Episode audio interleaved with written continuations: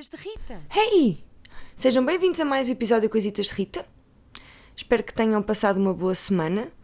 Espero que se protejam, que estejam todos em segurança. Claro que há de haver pessoas que não estão. Há muita gente que não está, não é? O Covid parece estar cada vez mais próximo. Há cada vez menos elos de ligação que nos separam de alguém doente. E provavelmente alguém que está a ouvir terá Covid, portanto, muita eh, sorte. Será que podemos já sorte? Para a saúde? Boa, vá, saudinha. Que recuperem rápido, rápido, rápido. Ahm, mas sim, cá está cada vez mais a apertar o cerco, né? Mas pronto, vamos tentar, eh, vamos tentar conter isto, sair o mínimo possível. Estar, eh, faz confusão, não é? Só poderem estar cinco pessoas assim quando está na rua. Se bem que eu também não, não me imagino com muito mais gente. Pronto. ah, esta semana, não sei quando, fui dar a, a um perfil. Pronto, isto é só, fica só uma dica. Se vocês forem mães e tirarem algumas fotos selfie ah, e uma ou duas com a vossa filha ou filho, imaginem. Se o vosso perfil só tem sete fotos, cinco são selfies da, vossa cara ah, e as outras duas com a filhota, ou só a filhota, alguma coisa vai acontecer à menina. Ou vai ser raptada, ou vai desaparecer, alguma coisa acontece. Sempre que acontece alguma coisa a uma garota e mostram as redes sociais, é sempre cinco fotos, selfies de- da mãe e, e a rapariguinha. Normalmente com uma almofada, em cima do sofá, a rir-se, feliz. Portanto, às vezes, né? Às vezes podemos evitar coisas só com isso. Ai! O que é que eu ando a ver? Ando a ver. hum, ando a ver o quê? And- ah, andei a semana toda à espera do, do documentário Quem Matou Maria Marta. Pá, mas os documentários, há documentários cujo episódio andam ali a ganhar o tempo todo e só no fim é que acontece alguma coisa de jeito e pumba, acaba. O que vale é que agora lançam a season toda, mas porra, são tão longos os episódios. E até aposto que vou chegar ao final a saber o mesmo, que é ninguém sabe quem é que matou a Maria Marta. Maria Marta tinha cinco tiros na cabeça, ninguém reparou. Nem médicos, nem os familiares. Foi enterrada com os tiros na cabeça, sem ninguém saber. Depois pensaram, ah, olha lá, que não era sangue a mais para quem só caiu da banheira. Ah, Se calhar, é, olha, vamos abrir outra vez a cova, tirar a Maria Marta do caixão, abrir a Maria Marta e ver. Então, ó carrasco, ó carrasco, ó, como é ele se chama? Então tem cinco balas. Sendo que uma, eles apanharam-na no chão, é a família, um- alguém familiar, apanhou uma bala no chão e meteu no, na sanita, porque achavam que era lixo. Pronto, mas ainda não sei, não sei como é que é o fim, imagino que ninguém saberá quem é que a matou, mas a ver, vamos. Esta semana eu fui ali ao Bangladeshiano, que é a mercearia de dois rapazes do Bangladesh, que não falam muito bem português, portanto arranham bem, até porque arranham bem. Credo agora, tipo Carlos Paião. Estamos a falar de caixão, Carlos Paião, arranham bem, enfim. Ahm, falam um bocadinho de português, mas demora, às vezes, quando são situações mais complexas, eu demoro algum tempo a perceber o que eles querem dizer e imagino que o resto das pessoas também, ah, portugueses. E, e- mas esta semana eu fui lá e o Oleg estava muito agitado, ele chama-se Oleg, muito, muito agitado, e eu, caramba, o que é que e ele começa a desabafar. E estava a desabafar comigo com todas as pessoas que estavam na mercearia. Eu sei que não, não pode entrar mais do que uma, mas ali entram duas, pelo menos. Estava a dizer: Ah, o senhor ali de cima do, do restaurante está-me a dever 120 euros. Claro que isto eu percebi ao fim de algum tempo que ele não, não, não disse assim com esta fluência, né? Está-me a dever 126 euros há dois anos e não me paga. E ele estava muito, muito agitado. E eu: Então, então mas tens de tratar disso? Tens de. Já, já foste à polícia? Ou que tal dizer-lhe, olha, se você não paga, vou à polícia? E ele ficou, ele não, não respondeu a isso, não sei se se calhar não quer falar com polícias, não sei, não sei qual é a relação eh, dele com, com a polícia, acho que é tranquila, mas por, por alguma razão ele não, não, não achou por bem eh, ir à polícia. E eu comecei a pensar, caramba, dava jeito agora um cobrador de fraco. Lembram-se dos cobradores de fraco? De fraco que. Uh, Lembram-se, quer dizer, já.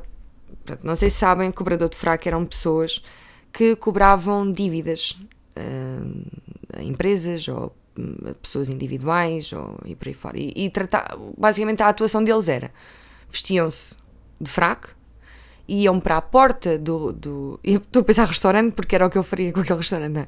Iam para a porta do estabelecimento e ficavam lá e pressionavam o dia todo até a pessoa um, pagar. Espalhavam um bocado o terror. Não, não havia violência. Bem, acredito que em alguns casos tenha havido. Mas, um, mas pronto, faziam uma pressão e era uma, pronto, era uma pressão psicológica, no fundo. Uh, só que o cobrador de fraca, a profissão deixou de existir. Ou seja, só pode ser exercida por advogados ou solicitadores de justiça. Acho que é assim que se diz. Porque antigamente, no fundo, havia empresas uh, que, era, que tinham pessoas que eram cobradores fracos. Pronto, empresas de cobrança de dívidas. E pronto, e são ilegais agora. Não sei se não voltarão, mas eu, eu neste caso também não poderia ser um cobrador de fraco, porque 126 euros é uma quantia pequena para alguém que, né, eles deverão ganhar quanto comissão, não faço ideia. Mas a ideia é, pronto, é não gastar-se mais no cobrador de fraco do que na dívida, não é? Do que aquilo que tem de se receber. Então, uh, pensei que, olha, eu se calhar podia lá ir eu ao restaurante e dizer-lhe e dizer ao senhor, porque às tantas eu tenho medo que, que ele finja que não está a perceber o Oleg. Que o senhor do restaurante diga: Ah, desculpa, não estou não a perceber, não, olha, tchau, Deus. E, e que as pessoas também ficam confusas, fiquem confusas e não consigam resolver o problema. Tipo os familiares do senhor do restaurante, que aquilo é família, tudo, pelo menos parece, parece tudo do mesmo género.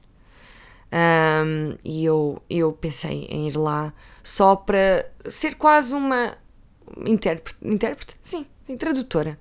Género, então, está a dever 120 euros ao, ali ao Bangladeshiano. Por amor de Deus, ainda por cima estão a espalhar isso pelo, pelo bairro.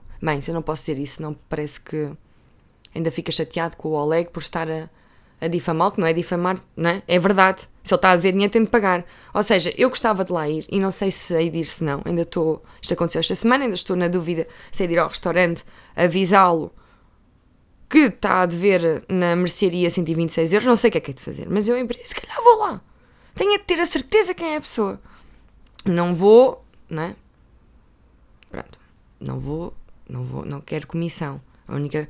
Por acaso, quando ele estava a desabafar comigo, a falar sobre a dívida que o senhor lhe devia, eu ao mesmo tempo pensei: será que eu devo alguma coisa? Mas não, raramente fica a dever. Às vezes fica a dever 10 cêntimos. Mas estava a pensar nisso: será que estou a dever 10 cêntimos? O que, é que ele, o que é que ele me pode dar em troca? O que é que, se eu cobrar, se eu for lá e cobrar a dívida, o que é que o senhor, o Oleg, me pode dar em troca? E eu pensei, olha, eu podia desbaratizar a mercearia. Porque eu muitas vezes vou lá buscar ração ou tiro um pacote e eu até já tenho medo. E vejo uma barata. E eu não consigo. Portanto, eu não consigo dizer-lhe porque eu tenho medo, não quero estar a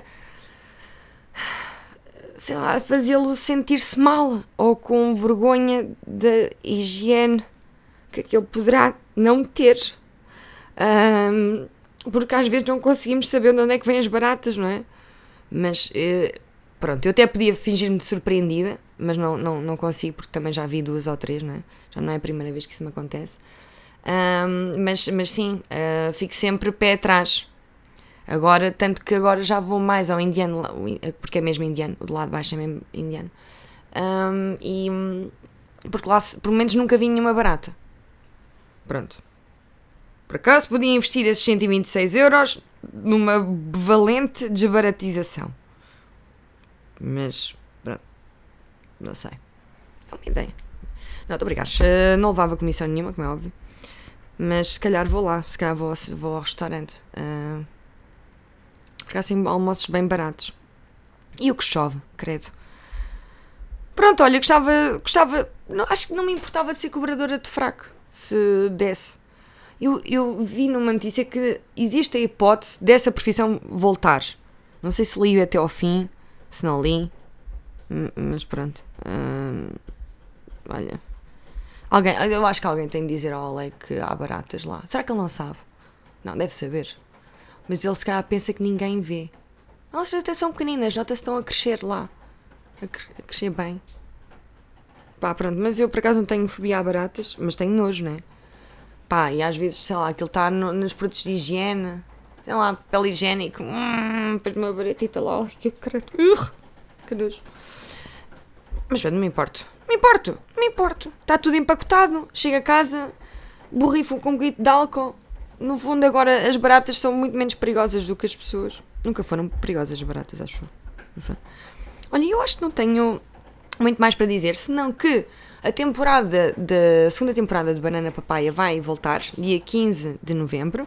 Hoje gravámos, eu e a Joana. Falámos sobre limites, não é? Ah, mas não vou, pronto, não vou dizer os temas, uh, fiquem para ver. E pronto, e vamos ter também espetáculos.